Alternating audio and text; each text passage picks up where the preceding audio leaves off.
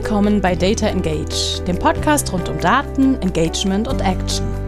Von und mit Philipp Loringhofen, immer interessanten Gästen und dem kleinen Quäntchen Chaos.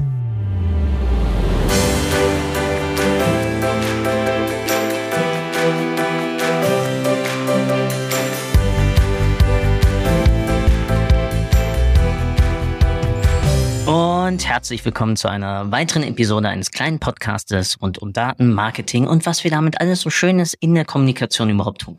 Heute dabei ein Gast, dessen Partner aus der Podcasting-Szene schon vor wenigen Wochen einmal Gast war. Und zwar heute dabei Markus Bersch, der zusammen mit Michael den Podcast Beyond Page Views aufnimmt, wo es auch um Analytics, Online-Marketing, Auswertungen, Analysen und alles weitere geht und ganz viel dabei einfach auch um Google Analytics und besonders zurzeit auch dann noch immer um GA4. Und das ist auch ein bisschen das, worüber ich heute noch mit ihm quatschen möchte. Auch wenn wir alle, glaube ich, sagen, es gibt so viel Inhalt da draußen, aber es gibt noch keine Episode heute hier dabei. Und deswegen, Markus, erstmal vielen, vielen Dank, dass du die Zeit nimmst. Ich sehe gerade durchs Video, sitzt wunderbar im Garten. Da bin ich neidisch. Das muss ich noch hinkriegen, dass das bei meinen Aufnahmen passt. Und deswegen einleitend wie immer erstmal, was war dein allergrößter Datenfuck-up überhaupt? Ja, hallo Phil, hallo da draußen. Herzlichen Dank für die Einladung erstmal. Hm, ich war ja auf diese Daten-Fuck-up-Frage vorbereitet, weil ich schon mal ein, zwei Folgen gehört habe heimlich. Aber ähm, mir ist gar nichts so richtig Spektakuläres eingefallen, muss ich gestehen. Ich glaube, der, der größte Daten-Fuck-up, den habe ich gar nicht selber verursacht, aber das ist eine der, der traurigeren Geschichten. Und vielleicht können wir das ja heute so ein bisschen, vielleicht ähm, schließt sich am Ende der Sendung wieder der Kreis äh, zu diesem Thema hier. Da ging es darum, dass wir in einem Verbund vieler großer Websites, die, sagen wir mal, eine sehr heterogene Tracking-Architektur hatten und jeder hat seine Events selber erfunden und so weiter. Dann haben wir einen riesen Hackmack gemacht, um die alle irgendwie so ein bisschen auch auf vergleichbare Zahlen zu bringen, weil die teilweise auch sehr vergleichbare Dinge getan haben. Und bei einem Teil dieser Websites war auch E-Commerce ein Thema. Äh, also haben wir ein sehr aufwendiges E-Commerce-Tracking implementiert und wie das dann halt so ist, wenn man dann einmal erzählt, was man im Enhanced E-Commerce-Tracking alles machen kann, hieß es erstmal, ja, das wollen wir haben, ja, das brauchen wir, boah, da können wir dies und das mitmachen. Und das waren auch alles so Sachen, wo ich dachte so, boah, wenn die das alles damit machen, dann, dann äh, Hut ab. Ne? So, dann haben wir den ganzen Käse implementiert und ich bin dann ähm, in, in so einer ähm, Nachbereitungsphase noch ein paar Mal da reingegangen, habe Zahlen verglichen und so weiter, bis das alles so ein bisschen gematcht hat. Dann haben wir noch ein, zwei Fehler gefunden. Dann stand das Setup. Und ich bin im Rahmen von einer ganz anderen Geschichte an einer dieser Properties vorbeigekommen, an der auch ähm, E-Commerce äh, implementiert war und habe dann gesehen, dass dann schon über ein halbes Jahr lang das E-Commerce-Tracking komplett ausgefallen war. Da hat man irgendwas gemacht, da stand nichts mehr im Data Layer und es gab null E-Commerce-Tracking. Und dann habe ich mich halt ähm, fast nicht getraut zu fragen, was jetzt mit den ganzen tollen Ideen äh, geworden ist, die man so hatte und was man mit den Daten alles anfängt. Weil es ist ja offensichtlich keiner Sau aufgefallen, außer mir und das auch nur durch Zufall. Mich hätte es auch nicht gestört, ne? So, aber da fragt man sich dann, wie viel Zeit man immer reinsteckt in so aufwendige Setups und wie viel davon nachher am Ende wirklich benutzt wird. Da geht die Schere schon oft sehr weit auf. Ne?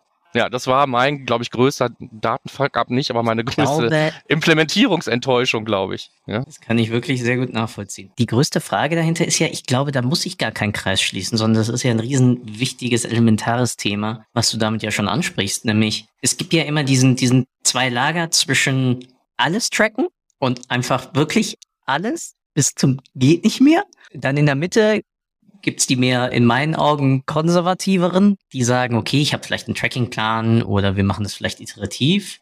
Und dann hast du wieder auf der ganz anderen Seite, ja, es reichen uns doch sicherlich irgendwie Page-Views und On-Site-Events brauchen wir gar nicht. Und ja, wie ich ja jetzt schon stimmt. mitbekommen habe oder interpretiere, mehr so, mehr so das, das, das Mittelfeld, ja, auch schon aus den ganzen Diskussionen, die wir ja auch auf LinkedIn und so hatten, oder positive Diskurse. Aber warum glaubst du, wollen Menschen einfach alles dann tracken? Weil, weil sie Angst haben, irgendwas zu verlieren? Oder wo kommt deine Erfahrung nach dieser Wunsch nach, gib mir alles? Ich glaube, das hat zwei Ursachen. Die erste Ursache ist, es gibt Tools, die das einfach forcieren. Ja, ich sag mal, ähm, sowas wie Oribi oder so, was jetzt demnächst irgendwie das neue LinkedIn-Tracking werden mhm. wird oder so. Wir sind ja alle ganz gespannt. Ähm, ist ja so ein Tool, was zum Beispiel auch gesagt hat, hier komm, baus ein, ey, wir sammeln echt jeden Mist, ne? So, und du kannst dann nachher im Backend hingehen und aus diesen Events dir dann irgendwas zurecht modellieren. Das ist halt so vom Tool-Ansatz her schon so gedacht, einfach alles zu sammeln. Dass ich kein großer Freund davon bin, das weiß man schon, ohne unseren Podcast jemals gehört zu haben, weil Michael nämlich in der Folge, die er mit dir aufgenommen hat, mein Lieblingszitat ja gebracht hat. Ne? Jeder Hit, der für nichts gut ist, tötet Kätzchen. Und ähm, deswegen bin ich eigentlich ein großer Freund davon, eher so auf dieser mittleren Schiene zu sein. Also auf jeden Fall Beyond Page Views, sonst hätten wir unseren Podcast nicht so genannt. Ähm, aber eben mit einem Trackingplan. Man sollte einen Eventplan haben. Jedes Event sollte irgendwie wissen, wem es gehört, wofür es gut ist. Vielleicht auch, wie lange man es braucht. Nicht alles muss man ewig tracken. Und da gibt's halt sehr viel Potenzial. Und da bin ich ein großer Freund von. Einfach gerade jetzt, wo viele Setups gezwungenermaßen nochmal hinterfragt werden Ne, in dieser Phase, wo man jetzt weiß, okay, Universal geht jetzt weg, wir brauchen was anderes. Das ist nicht immer, aber oft eben auch GA4. Und egal auf was man nachher migriert, man will in der Regel eben seine Kernevents, man will seine Conversions wieder zurückhaben, man will seine Micro-Conversions oder Funnel-Steps irgendwie wieder messen und die bestehen halt nicht immer nur aus Seitenaufrufen. Und ähm, wenn das dann mhm. mal ordentlich implementiert ist, dann ist mir hinten raus das Tool, mit dem wir es implementieren, schon fast wieder wurscht. Wenn ich weiß, dass wir jetzt diese historische Chance gerade genutzt haben, um aus einem miesen, alten, verwachsenen, in, mit zehn Jahren in, mit Events vollgehauenen Setup jetzt mal wieder was machen, wo, wo wir uns nochmal die Mühe machen zu hinterfragen, was brauchen wir überhaupt?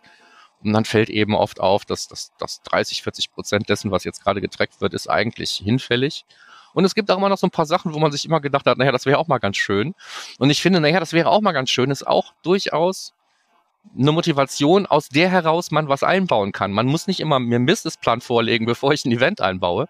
Aber wenn man sagt, das wäre auch ganz schön, dann hinterfrage ich halt gerne ein, zwei Mal mal, warum, wofür, wenn das und das passiert wird, was ist denn da? Und wenn es dann nachher nur ist, na ja, unsere Redakteure wollen dies oder das wissen, dann sagen wir eben dann auch schon mal, hey, dann lass uns das einbauen hier in diesem Bereich, nicht auf der ganzen Website. Lass uns das jetzt mal für 14 Tage, vier Wochen, wie auch immer, Daten sammeln wir können es sogar direkt automatisch ausschalten lassen im Google Tag Manager über die, über die geplante Tag-Auslösung, sodass dann eben dieser Schrott nicht immer entsteht. Und wenn dann jemand mal eine Zeit lang was gesammelt hat ja. und nachher kommt halt nichts hinten raus an Insights, hey, so what, dann hat man es aber probiert. Das finde ich durchaus in Ordnung. Das ist ein valider Punkt. Ich glaube, das ist überhaupt das Allerwichtigste dahinter, dieser iterative Prozess oder auch einfach dieser Prozess, dann mal Sachen sowohl anzunehmen und einfach reinzuwerfen, solange sie nichts anderes kaputt machen, als auch dann wiederum die Denkweise, nach einer gewissen Testphase nehmen wir es halt wieder raus.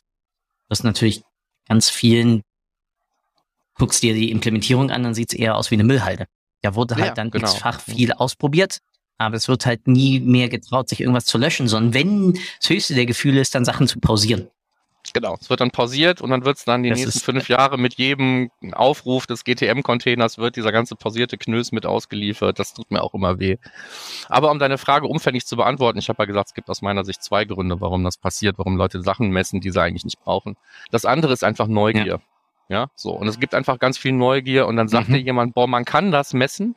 Und dann ist man vielleicht auch so ein bisschen, wer so technikaffin ist und dafür verantwortlich, dass irgendwie Tracking in eine Website eingebaut wird. Das sind ja Sachen, die häufig zusammentreffen, ähm, dann kann es einfach sein, dass man aus, aus Lust am Trecken irgendwelche Dinge einbaut. Dessen bin ich auch oft und lange schuldig gewesen. Ähm, und mache das heute noch, aber einfach, um Dinge auszuprobieren mit dem, mit dem Bewusstsein, ich probiere hier was aus. Ich habe halt meine Spielwiesen, auf denen ich was teste, aber ich würde jetzt auf einer großen Produktiv-Websites mit Hunderttausenden von, von Events jetzt nicht auch nochmal 50.000 irgendwelche Test-Events noch dazu schmeißen. Das ist einfach unsinnig. Dann nochmal zu. Also das, was du ja gerade sagtest, von wegen Ausprobieren, von wegen, ich nenne es auch mal ein bisschen Spieltrieb, das fällt für mich auch noch immer in die erste Kategorie, weil das ja noch immer dann auch etwas geht in Richtung von, okay, kriegen, können wir das überhaupt stabil mitmessen? Ähm, funktioniert unser CSS-Selektor immer oder ähm, ist, weil das Ganze über eine Single-Page-Application läuft, wird da andauernd noch irgendwas Sonstiges mit reingeschmissen oder ich weiß nicht was. Kommen wir also überhaupt stabil daran? Ich glaube, das ist, das ist, das würde ich auch noch immer in die, in die erste Variante, solange, ich glaube, das ist das Wichtige. Solange ich die Mentalität habe, ich stelle es auch irgendwann wieder ab. Das sehe ich wie du. Also entweder ich stelle es irgendwann wieder ab, um im Idealfall, ich gucke auch vorher mal, was da überhaupt an Daten zustande gekommen ist und was ich damit machen kann. Ne? Also ich glaube, wir sind uns hier einig, ja. äh, Neugier ist ein valider Implementierungsgrund. Aber eben planvoll, vielleicht auch maßvoll. Also nicht alles, was man so unbedingt messen will, ist auch super heavy. Wenn es irgendeine Sichtbarkeit von irgendeinem Element irgendwo im Futter von einem Blogbeitrag ist, dann wird man traurigerweise feststellen, dass das ganz, ganz selten ausgelöst wird, wenn man da vielleicht nicht hinkommt. Das ist aber trotzdem immer noch viel sprechender als dieses ähm, platte Scroll-Tracking in 25% Schritten auf 100% der Website. Aber ich habe beim letzten Mal schon drüber gesprochen, müssen wir uns jetzt nicht wieder. Ne, so, aber das, das sind eben die Dinge, die sind halt oft da drin, weil die Leute eine Frage Frage stellen oder eine Frage haben auch. Scroll-Tracking implementiert keiner, also nicht keiner ohne eine Frage, das will ich so nicht behaupten. Aber oft wird Scroll-Tracking implementiert, wenn man eigentlich wissen will, naja, lohnt sich das überhaupt, da unten Content hinzupacken? Sieht man unser Formular überhaupt? Das heißt, es sind eigentlich ganz andere Fragen, die sich hinter Scroll-Tracking verstecken und wieder, also ohne, ja. ähm, dass man weiß, dass man es eigentlich besser vermessen kann, nimmt man halt das solange ich nicht auf die Idee komme, gäbe es vielleicht was Besseres oder so, das ist halt auch eine Implementierungsgeschichte, dazu muss ich ja drinstecken und wissen, wie man, wie man trackt. Oft sind aber Leute, die die Fragen haben, überhaupt nicht die Leute, die sich damit befassen, so was geht in so einer Implementierung überhaupt. Und wenn die dann nicht sagen, ich möchte eigentlich wissen, ob mein Formular da unten gesehen wird, ja oder nein, sondern die einfach nur sagen, ich brauche Scroll-Tracking und zwar in folgenden Schritten, dann ist das halt leider allzu oft das, was dann auch implementiert wird, ohne es zu hinterfragen. Ich glaube, hinter Scroll-Tracking stecken ganz oft, jetzt habe ich extra nicht immer gesagt, aber stecken ganz oft valide Fragen, die man eben nur viel, viel besser normalerweise mit Daten beantworten kann als über Scrolltracking. Auch das äh, vollkommen unterschrieben. Ich glaube, auch dazu hast du vorhin schon das Allerwichtigste äh, gegeben, nämlich genau dieses Wieso, weshalb, warum. Ja, also entweder klassisch fünfmal Warum fragen oder versuchen, was ist die Intention hinter dieser Anforderung, die uns dann vielleicht in, in Jira oder Asana oder irgendwo anders gestellt wird oder einfach mal kurz über den Brottisch rübergeschmissen wird, kannst du nicht mal gerade Scroll-Tracking einbauen. Da müssen viele, ich weiß jetzt nicht, ob man die Leute dann unbedingt nur ähm, Tracking-Mitarbeiter oder Martech-Mitarbeiter oder Website-DevOps nennt oder je nach, oder manchmal sind es auch reine Web-Developer, wirklich zurückgehen und die Business-Relevanz dann damit einfach hinterfragen, weil es natürlich zum einen eine Aussage ist gegenüber es ist meine Arbeitszeit, nicht im Sinne von meiner ja, Lebenszeit, aber im Sinne von, okay, vielleicht könnte ich, hätte ich auch eine andere Priorität, die ich währenddessen einbauen könnte. Und gleichzeitig, hey, wie du gerade schon sagtest, vielleicht haben wir auch andere Daten, die dir das viel besser beantworten können. Ja, genau. Ja, das ist das gleiche wie UTM-Parametern an internen Links oder sonst was. Also all diese bösen Dinge, die uns immer wieder begegnen, haben oft den gleichen Grund. Ne? Jemand hat eigentlich eine Frage gehabt und dann hat er gesagt, komm, lass uns das so machen, dass es dann da vielleicht irgendwelche unerwünschten Nebeneffekte gibt oder so. Das merkt man dann vielleicht auch irgendwann, lebt aber damit vielleicht. Weil das ist dann so ein Trade-off. Ne? Man sagt dann, okay, ich habe hier was kaputt gemacht, das ist aber nicht so wichtig. Hier habe ich aber jetzt endlich eine Antwort auf eine Frage, die ich vorher nicht beantworten konnte. Und vieles hat eben dann auch mit Scroll- und Klickverhalten und sonst was zu tun. Und da sage ich dann ja ganz gerne, Webanalyse ist vielleicht nicht das beste Tool, um solche Fragen zu stellen. Vielleicht gibt es visuelle Tools, die viel besser sind, um deine Fragen zu beantworten. Vielleicht sollte man sich hier mit Screen Recording oder mhm. Klickaufzeichnung oder sonst irgendwas mal auseinandersetzen. Das gibt's ja auch immer Lösungen. Ne? Das heißt also, ähm, jetzt die Geschichte vom Hammer, ne? so wenn du nur einen Hammer hast, sieht alles aus wie ein Nagel, was an Problemen auf dich zukommt. Und, und so ist es halt dann auch oft, ne? wenn man sagt, in der Webanalyse kann man ganz viele Dinge implementieren, dann nimmt man das nachher vielleicht als Single Source of Truth, um, ähm, um Core Web Vitals zu erheben oder sonst was, ne? wenn man sagt, okay, das sind dann wenigstens Felddaten. Ja, valide aber, ne? sagt dann jetzt der Purist.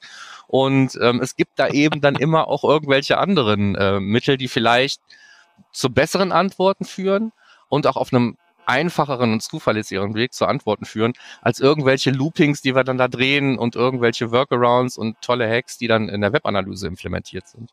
Sollten also dann Webanalysten eigentlich mit viel mehr Business-Verständnis dann eigentlich in ihre tägliche Arbeit reingehen, damit man auch mal eine Art Challenger sein kann für solche Anforderungen, die da reinkommen? Boah, ich will jetzt nicht kleinlich sein, aber ich glaube, so wie du die Frage gestellt hast, muss ich sagen, nein. Ich glaube, Webanalysten, nee, die, meisten Webanalysten okay. die meisten Webanalysten haben, glaube ich, ein relativ gutes Verständnis von dem Objekt, was da vermessen wird und mit dessen Zahlen, die sich auseinandersetzen, sprich die Website. Ich glaube, das liegt so ein bisschen an der Quelle der einzelnen Anforderungen, die wir sollen dies oder das tracken. Die kommt halt oft nicht immer vom Webanalysten, sondern die kommt dann aus dem Marketing. Die kommt vielleicht vom Landingpage-Designer, die kommt hier oder daher, ne? So, und dann muss man die Frage Frage vielleicht mhm. auch zu seiner Quelle zurückverfolgen, um zu wissen, was vielleicht der beste Weg ist, um auf eine Antwort zu kommen. das, das erfordert halt von allen Projektbeteiligten, sage ich mal, nicht von allen, aber irgendwo in diesem in diesem Prozess von der Anforderung bis zur Implementierung und auch der Qualitätssicherung hinten raus, die dann ja gerne vergessen wird. Ne? Also klappt es überhaupt und wird es überhaupt genutzt? Das gehört für mich dann zur Qualitätssicherung dazu. Ähm, in diesem Prozess muss irgendwo jemand sein, der ein ausreichendes Verständnis dafür entwickeln kann, worum geht's hier überhaupt. Das heißt, immer nur so Brocken drüber reichen. Wir brauchen Scroll-Tracking. Das ist einfach schon zu lückenhaft, ne, wenn man nicht weiß, wer und was steckt dahinter.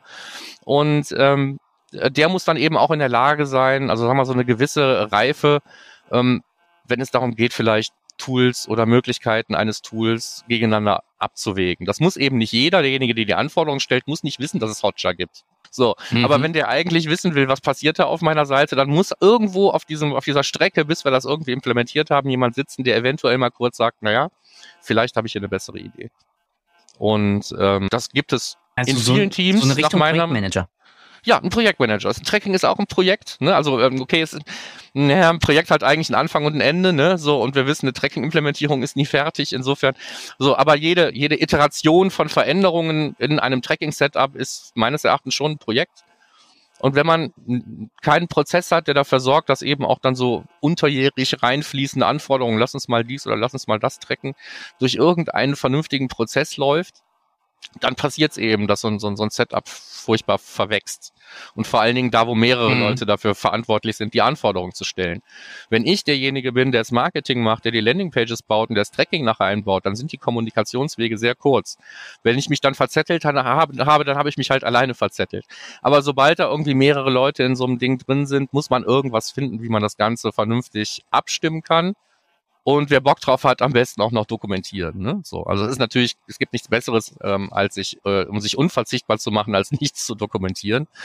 Aber äh, das muss man dann auch durch den Hals kriegen. Das ist jetzt nicht unbedingt äh, mein, mein, mein Wunschprojektverlauf. Dokumentation, Trackingplan sollte sich ja schon irgendwie äh, ergeben, schon allein aus dem, was wir bis jetzt gesagt haben. Mhm. Ja, aber man sieht halt, ob das Ding wirklich nur in der Implementierungsphase nützlich ist oder darüber hinaus nachher auch irgendwie Teil eines Prozesses ist.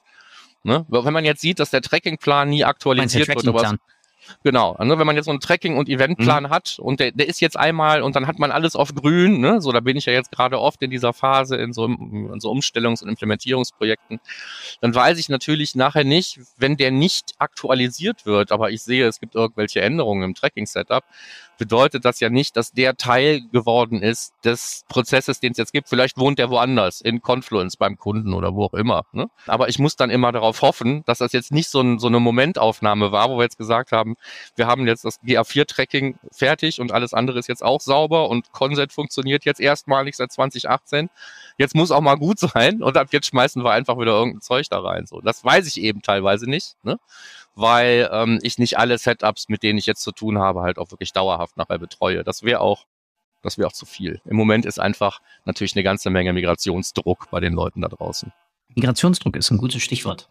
Hm. Du hast ja einmal gesagt, okay, Migrationsdruck, ich kann es einmal nutzen, um meinen bestehenden Event und Custom Dimension und Custom Metrics und allen Hickhack irgendwie einmal zu zu hinterfragen und dann ist es ja, bleibt ja auch noch einmal im Raum, einmal, was habe ich implementiert? Und dann, Tool hat man ja auch schon angesprochen, womit überhaupt, ja, also springe ich auf GA4 oder springe ich aus irgendeinem Datenethik, No Tracking, No Consent, DSGVO, E-Privacy, ich weiß nicht, welche Buzzwords wir jetzt hier uns noch gegenseitig entgegenwerfen könnten, eigentlich auf ein komplett anderes Tool. Hast du jetzt bis jetzt irgendwelche Entscheidungskriterien identifiziert, wo man sagt, okay, hey, es macht irgendwie ein GA macht Sinn eher höchstwahrscheinlich gerade eh für alle. Also GA4 meine ich damit. Oder nee, die, die eh eine kleinere Marketingorganisation haben und sich schon relativ unwohl meistens mit Universal, sollen dann irgendwie doch vielleicht auf das, was sie vom Interface her kennen, aller Pivik oder Matomo oder sonst was dann irgendwie gehen. Merkst du da schon irgendwas? Ja, ich glaube schon. Also, also grundsätzlich, da ich ja jetzt schon eine, eine, eine ganz gute Anzahl von Migrationen gerade in den letzten Monaten gemacht habe, würde ich mich jetzt trauen, Bauchgefühl Prozentzahlen zu nennen. Ne? So, ich habe mich jetzt nicht vorher hingesetzt und habe die ausgerechnet, aber ich habe cool. Bauchgefühl Prozentzahlen. Und da würde ich sagen, äh, in vielleicht 30 Prozent, also sprich mehr als ein Viertel der Fälle, ähm, ist es nachher gar nicht GA4 oder es ist gar nicht GA4 alleine. Da wird also tatsächlich drüber nachgedacht, auch aktiv oder eben auch von mir betrieben, ähm, vielleicht mal drüber nachzudenken, ob man das Ganze wirklich braucht. Und der ganze Rest, äh, der dann nachher doch irgendwie in der einen oder anderen Weise dann alleine auf GA4 umsteigt, hatte wahrscheinlich vorher auch nur alleine Universal Analytics. Das aber hoch verzahnt. Wenn ich, ähm, wenn mhm. ich meine, meine Kunden dazu zwinge, das sage ich absichtlich so, dazu zwinge, sich ein Diagramm zu malen auf Papier oder in Excel oder wie auch immer. Ich finde es halt nur grafisch, es ist immer etwas besser, sich ein Diagramm zu malen mit der Website in der Mitte und dem Google Analytics als einen Kreis daneben und einen Strich dazwischen und dann mal zu überlegen, so welche Daten fließen von der Website vielleicht noch woanders hin, was gar nicht Google Analytics ist welche Daten von denen, die wir da haben, sind jetzt doch wieder mit Google Analytics verbunden. Was zum Beispiel super gerne vergessen wird, ist AB-Testing. Ja? So. Und ähm, welche mhm. Striche gehen aus meinem Google Analytics raus? Wo gehen die noch hin? Laufen die jetzt ja nicht bei jedem unbedingt in BigQuery rein, aber es gibt ganz viele Data Studio Reports und dann findet man raus, da ist dann doch irgendwie ähm, so eine Business Intelligence Geschichte, so ein kleines Data Warehouse, irgendwo holt er Reports für, ähm, für die Geschäftsführung und so weiter. So, und wenn man dann diese ganze Architektur sich überlegt, und diese ganzen Schnittstellen, die dann da bedient werden, ähm, mit, mit Alternativen abgleicht, dann ist es oft auch eine Kostenfrage, ob man wirklich aus dem Google Stack aussteigen will oder nicht. Weil man sich ganz oft an diesen Schnittstellen dann, mhm. man, es gibt vielleicht eine API, aber es gibt noch keine Konnektoren und so weiter. Also es, es wurde ganz viel Arbeit machen, vielleicht jetzt mit diesem Tool genau das zu machen, was man vorher vielleicht mit Universal gemacht hat. Und dann ist bei allen Kritikpunkten GA4 wahrscheinlich immer noch die beste Wahl, um diese Lücke zu füllen, die da halt eben entstehen wird. Also die Entscheidung ist gar nicht selber, GA4, ja oder nein? Oder will ich das nutzen, ja oder nein? Es müssen jetzt sowieso alle umsteigen. Man muss sich an ein neues Tool gewöhnen. Es ist ganz anders. Insofern ist es eh fast wurscht, ob ich jetzt mir Pivik Pro anschaue. Da sind wir beide ein großer Freund von. Ähm, oder ähm, ob ich vorher schon eigentlich Product Analytics gebraucht hätte. Ne? Aber ich habe einfach nur Universal gehabt, weil es so also billig war und verfügbar. Da gibt's ja jetzt jede Menge Alternativen. Und wenn man dann sieht, naja, guck mal, äh, mit folgenden Vorteilen kannst du das, was vorher mal total schwierig war, jetzt auf jeden Fall machen und umgewöhnen musst du dich eh, dann ist das halt eine gute Chance, auch auf andere Tools umzusteigen. Aber GA4 als, als natürlicher Nachfolger von Universal ist selbst beratend schwer abzuwenden teilweise.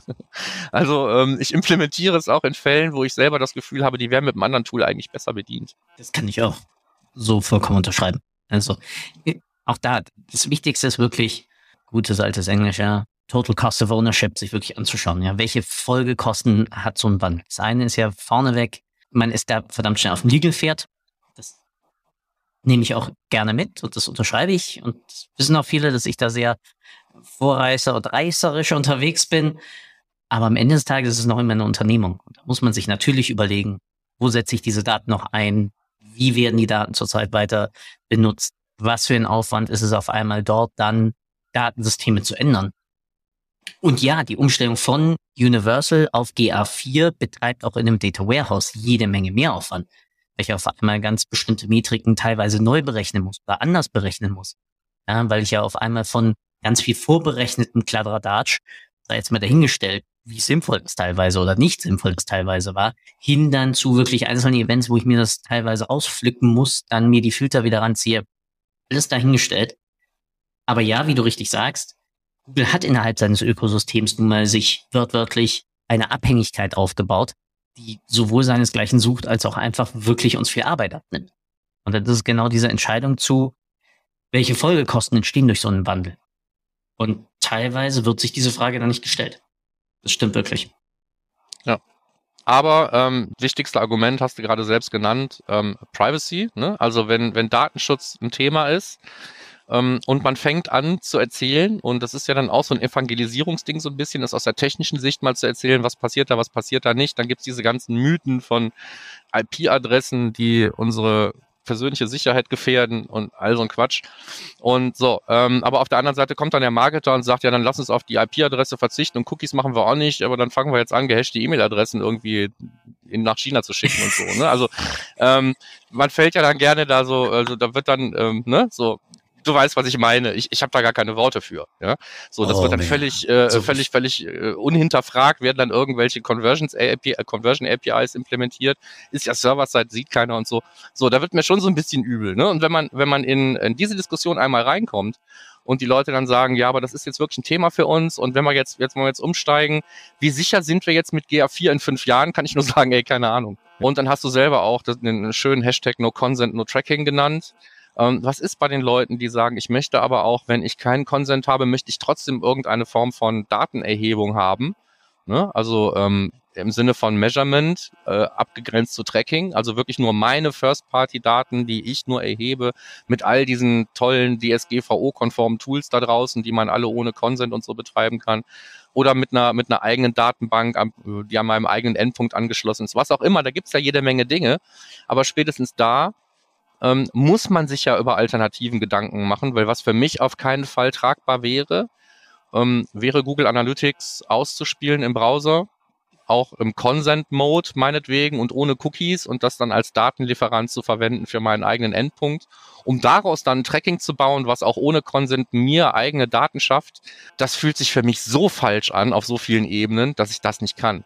Und ähm, wer sagt, wir wollen ein, ein Setup haben, wo wir eben auch dann ohne ähm, Zustimmung und ohne Google Analytics irgendwie Daten erheben können, da müssen wir dann gezwungenermaßen über andere Wege reden. Das, das, ist, das ist völlig unvermeidbar, glaube ich weil der Consent Mode ist, ähm, ich weiß auch nicht. Also wenn ähm, wenn wenn diese ganzen Leute, die nein. sich jetzt über über über IP-Adressen Ja, ja, über IP-Adressen und sonst was aufregen und ob wir jetzt Proxys brauchen und ob wir jetzt dann auch noch irgendwie Hits zurückhalten müssen, wenn wir so an Google senden und so. Die Leute, die sich jetzt darüber gerade Gedanken machen, ähm, wenn die mal überhaupt mitbekommen, was da passiert, wenn wenn wenn Websites im Consent Mode anfangen Daten zu sammeln, ähm, dann ist das auch ganz schnell vom Tisch.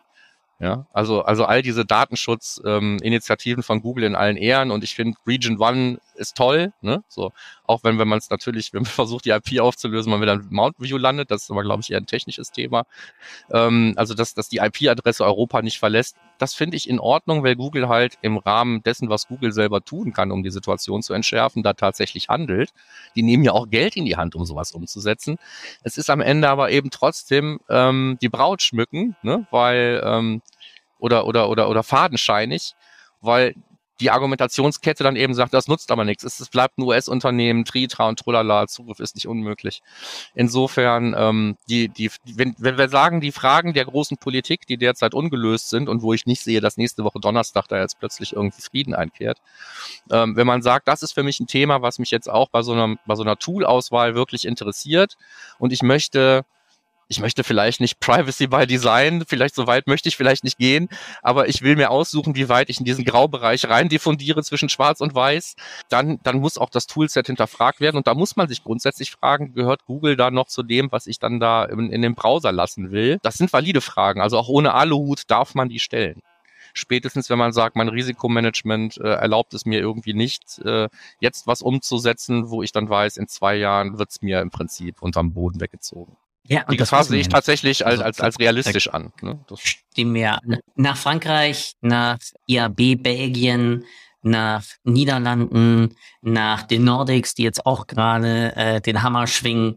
Äh, ja, ich weiß ja. nicht, wie lange Deutschland da dann wieder äh, hin und her äumelt, aber auf alle Fälle. Ich habe einige Analytics-Kollegen, die dezidiert gesagt haben, ich nehme keine GA-Kunden mehr. Also ich nehme, kommt mir nicht mehr in die, in, ins Kundenportfolio. Genau aus dem Grund. Aber ja. sp spannend daraus ist, glaube ich, auch das, was du angesprochen hast. Ja, Google macht das natürlich aus dem Grund heraus, weil sie sagen, irgendwie wollen wir auch verhindern, nein, ja, eine Abwanderung, so hoch wird die Quote nicht sein. Auch wenn du jetzt gerade sagst 30 Prozent, aber overall, ja, lass es irgendwie 15 Prozent vielleicht sein. Liegt es aber ja auch an der Sinn, äh, in der Gesamtlogik, dass Google natürlich aus, und das wissen wir ja alle, Urchin nicht aus ähm, Goodwill damals gekauft hat, ähm, sondern schon relativ früh gemerkt hat, wenn ich die Website-Messungen verbessere, kann ich mehr Sense aus der einzelnen Anzeige rausquetschen. Ja, weil ich einfach dann dementsprechend, und das sehen wir jetzt dann im gesamten Ding, was sie halt Performance Max Kampagnen nach und nach dann hinten dran kleben und wo sie dann halt sagen, okay, wenn du mir noch die und die Datenströme dazu gibst und das und das öffnest und wir auf einmal darüber Segmente fahren können und etc. etc. etc. Also dieses ganze Brimborium hängt ja bei den Jungs zusammen. Das nur von mir dazu. Spannend in dem Ganzen Kontext, und das hast du auch angesprochen, Consent Mode. Letzte, letzte, letzte Rechtsabbiegung, chaotische Rechtsabbiegung. Ich finde das Ding komplett schwachsinnig. Ich auch. Ähm, ich glaube aber, der Consent Mode ist so ein bisschen der Tanz auf dem Vulkan. Das ist jetzt so eine Möglichkeit, sich eben noch Signale zu holen auf eine Art und Weise, die eben jetzt noch nicht auf dem Radar ist. Das wird genauso sterben müssen wie alles andere ähm, Third-Party-Cookies, äh, ja, Face-Out irgendwann, wir wissen es nicht. Ne? Also es gibt ja kaum was, was häufiger verschoben wurde als das und der Berliner Flughafen.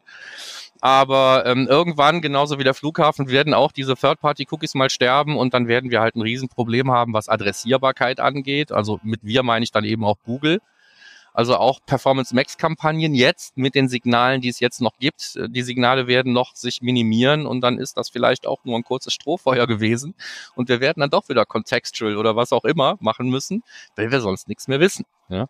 Und ähm, da glaube ich halt nicht, dass, dass, dass der Consent Mode was, ich glaube nicht, dass der gekommen ist, um zu bleiben sagen wir es mal so.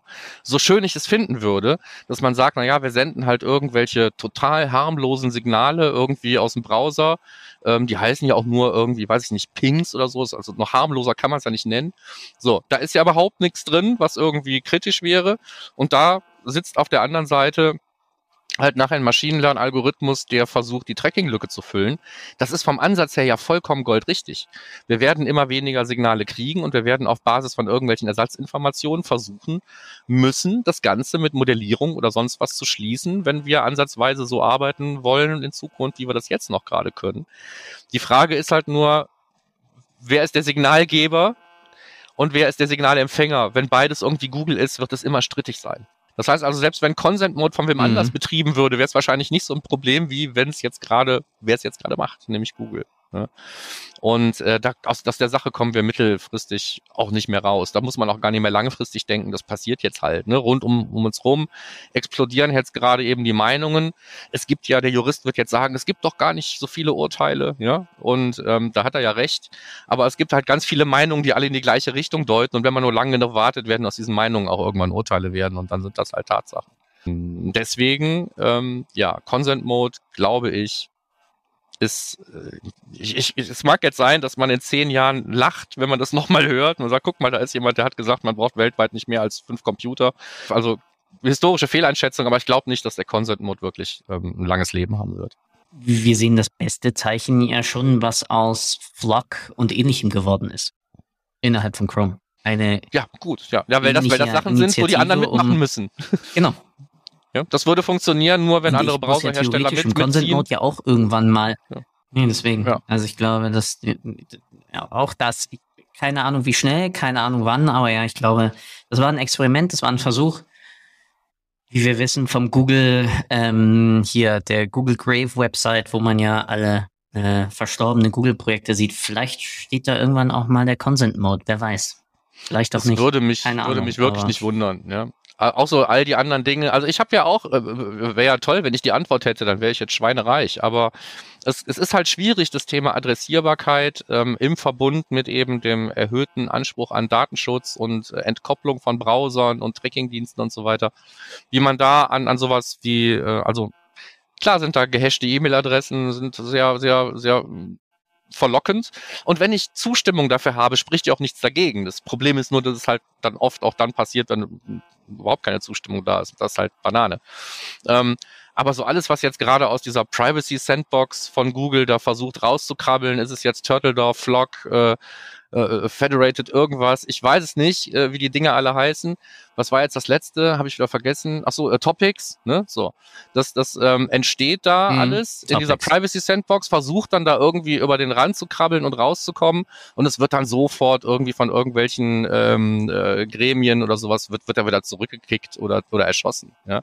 Ähm, dass es sich auch gar nicht mehr wieder aufrichten wird. Also ich glaube auch nicht, dass irgendetwas von diesen Dingen da wirklich, ähm, außer so ein kurzzeitiges Zombie-Leben, wird da, glaube ich, nichts von, von übrig bleiben. Was wir eigentlich bräuchten, ist das, was wir nie kriegen. Ne? Auch das, was, sagen wir mal, das, das TTDSG uns verspricht. Ne? Wir, wir, wir bauen einfach irgendwelche hochverfügbaren Stellen, wo wir unseren, unsere Zustimmung zentral hinterlegen, damit wir nicht mehr jeden fragen müssen und so weiter. Und das Ganze ist Non-Profit und es wird nicht geteilt mit niemandem. Und die wichtigste Frage, wer soll das betreiben und bezahlen, die ist halt nicht beantwortet. Vielleicht findet sich da irgendwann mal etwas, wo dann jemand mit ganz viel Geld sagt, ey, guck mal, für die nächsten zehn Jahre übernehme ich jetzt mal die Kosten dafür. Dann kriegen wir vielleicht auch irgendetwas, wo wir, wo wir ein sauberes, ich sag mal, das große Data Clean Room für uns alle, wo wir uns dann bedienen können, wo ich freiwillig meine Daten anliefere und andere sich die dann schön sauber abholen können. Aber das ähm, würde mich schon sehr wundern, wenn wir es kriegen. Wie, dafür ist doch die Blockchain da. Das ist doch die Einheiltechnologie dafür. Ja, genau. Weiß ich nicht, ob wir diesen Winter erlauben können, ja. Ähm, eventuell ist ja dein Stromkontingent diesen Winter schon aufgebraucht, wenn du versuchst, eine, eine, eine, Bitcoin-Transaktion zu machen. Das werden wir dann sehen. Die Blockchain ist, glaube ich, auch ein Ökokiller. Aber da bin ich wirklich nur äh, ja. äh, sehr unwissend, äh, was das angeht. Wenn ich jetzt was Falsches gesagt habe, lieber Hörer, dann tut, tut mir das leid. Dann kommentiert brav und wir, wir, wir, wir gehen dann in Reue und genau. äh, senken unser Haupt. Genau, wir bringen dann ein reuevolles NFT raus oder so. Lass uns also jetzt den Zirkelschluss machen zum mhm. Anfang, zum nochmal deinem initialen Daten, eigentlich nicht Datenfuck-up, sondern eher Datenverlust, ja, weil es lief ja dann nicht mehr ein. Wie viel Schmerz und das ist jetzt auch wieder einfach nur eine reine Schätzfrage, die ich mega interessant finde zum Abschluss. Wie viel Daten, schmerzvoller Datenverlust, glaubst du, wird eigentlich durch diese Google-Entscheidung wir wechseln von UA auf GA4 noch bei Unternehmen entstehen? Oder glaubst du, dass wir, sozusagen als Berater unserer Zunft, der übertreiben da eigentlich eigentlich nur maßlos, weil wir ja manchmal auch Reports sehen, die einfach nicht genutzt werden oder sonst was? Ich glaube, aus Sicht der Webanalyse sind es 0%. Wir werden nichts verlieren. Alles, was ich mit Universal machen kann, kann ich mit GA4 auch machen, teilweise sogar jetzt schon besser. Ja, klar, natürlich. Ob ich, ob ich so einfach an die Daten komme oder also an die Antworten auf meine Fragen komme, das ist eine andere Geschichte, aber auch da, das wird ja alles noch besser werden. So, aber was ich vermessen konnte vorher, kann ich jetzt auch vermessen und teilweise ist es wirklich fraglos besser, als es vorher war. Das wäre auch traurig, sonst würde sich diese ganze Aktion überhaupt nicht gelohnt haben. Der, der Verlust von Daten, die wir wirklich brauchen, sind, glaube ich, eher dann auf der Marketingseite. Google Analytics war sehr oft Vehikel, um, um viele mhm. Marketingfragen bea zu beantworten und Marketing ähm, äh, Anforderungen zu erfüllen, sei es in Form von ähm, Remarketing-Listen, die über so ein einfaches, ja, der war hier hinausgeht und so weiter. Da konnte man ja schon eine ganze Menge machen. Auch Sachen, die jetzt in, in, in GA4 noch nicht gehen, die auch gehen müssen, um das dann irgendwann da mal zu schließen, das Loch. Aber, aber die Lücken entstehen, glaube ich, immer nur jenseits von Google Analytics. Sei es also, ähm, ob, ob, ob, ob Google Ads jetzt der Hauptnutzer war der Daten oder ob ich ähm, im Zusammenspiel mit irgendwelchen anderen Tools, vielleicht kann ich einfach mit GA4 nicht mehr so toll zusammenarbeiten wie früher mit dem AB-Testing-Tool meiner Wahl. Vielleicht haben die eine Integration, aber die ist schlecht oder so. Ne? Also da, da gibt es ganz viele Einzelschicksale, glaube ich, ähm, auf Schnittstellenebene. Mh, wo jetzt auch noch so ein bisschen, das sind so alles so, das sind so Schrödingers Katzenschnittstellen. Ob die tot oder lebendig sind, wissen wir noch nicht, weil wir ja auch noch nicht an diesem äh, Punkt angekommen sind, wo wir alle wirklich damit arbeiten müssen. Viele Sachen sind in der API schon da, die sind aber in bestimmten Konnektoren noch nicht umgesetzt, weil sich ja auch die API und der Umfang alle naslang ändert. Da wird also noch ganz viel passieren. Aber ich bin guter Dinge, dass das, was wir jetzt wirklich brauchen, auch hinter diesen Schnittstellen, dass wir das auch alles mit GA4 eingesammelt bekommen, wenn wir es wirklich haben wollen. Also ich hoffe auf eine, auf eine, auf eine, auf eine schwarze Null. Siehst du das schlimmer? Ja. Ich glaube, dass beim Umzug einige Erwartungen auf der Strecke bleiben werden. Also sozusagen bei der, bei der, bei den Implementierungen. Stichwort wieder Trackingpläne, ja, Stichwort Eventparameter und ähnliches teilweise. Dass dann da etwas mehr erwartet wird und dann weniger gemacht wird. Aber von den Möglichkeiten ist ja ein GA4 gegenüber einem Universal mehr oder minder fast limitless. Weil ich krieg da ja alles wirklich mal wirklich sauber rein modelliert. Ich kann über die Parameter mitgeben, was ich will, sowohl auf den User-Parameter als auch auf den Event-Parameter und ähnlichem. Das heißt, dabei werden wir nichts verlieren. Ich glaube, es wird in der Übersetzungsleistung noch immer einiges flöten gehen von das und das haben wir früher gemacht und das würden wir jetzt noch immer machen wollen und dabei dann einfach ein bisschen was schief geht. Was aber auch vollkommen normal ist, ja. Also wann immer du eine neue Software irgendwie reinziehst, äh, sind ich nenne es Wachstumsschmerzen. Ja, also du fängst ja sozusagen wieder bei einem gewissen Kleinkind an, dass du halt dann sozusagen gemeinsam mit, mit großziehst und schaust, wie kriegen wir das in unsere Analytics-Kultur rein? Wie verknüpfen wir das mit ein paar anderen Datenquellen, die wir haben, so wie du ja schon gerade über die Konnektoren gesprochen hast.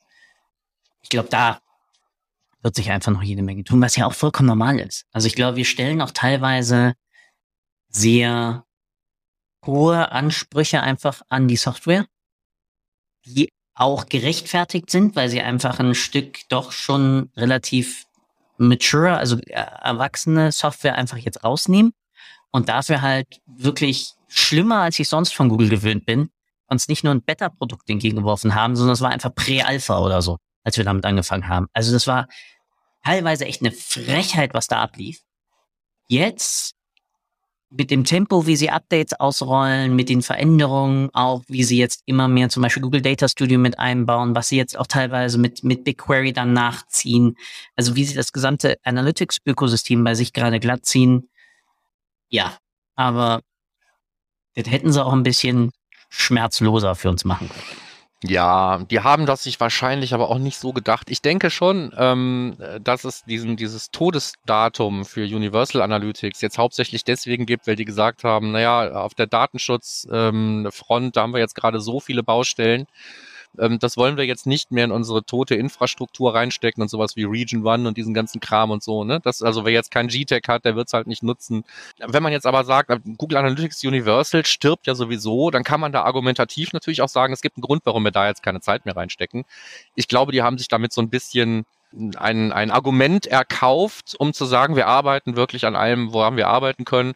Und das, wir, wir stecken das jetzt eben nicht in zwei Tools, sondern da rein. Und deswegen mussten wir das jetzt so ein bisschen schneller machen. Ich gebe dir recht, ähm, wir jammern teilweise auf hohem Niveau.